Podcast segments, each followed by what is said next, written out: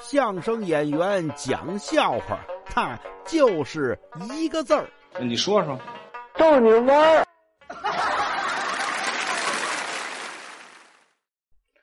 您看呀，中国男足前两天输给越南了，举国上下所有球迷是一片的骂声啊，有些不是球迷的也跟着骂。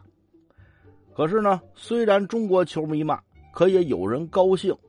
那位说：“对呀，越南队啊，越南球迷他们都高兴。最高兴的还真不是他们，哈，是我一朋友。自从中国队输给越南了，他是高兴的不行不行的，好天天的朋友圈就一句话。”我今天高兴的又冒鼻涕泡了。那位说他怎么这么高兴啊？嗨，他在这里啊发现了一个商机。那位说什么商机呀？嗨，我这朋友啊是卖电视的，前几年呢囤了一批电视，便宜是真便宜，就是质量太差了，经常啊要不然没影，要不然没声，一直卖不出去。这回一看中国队输给越南，他发现商机了。什么商机呀？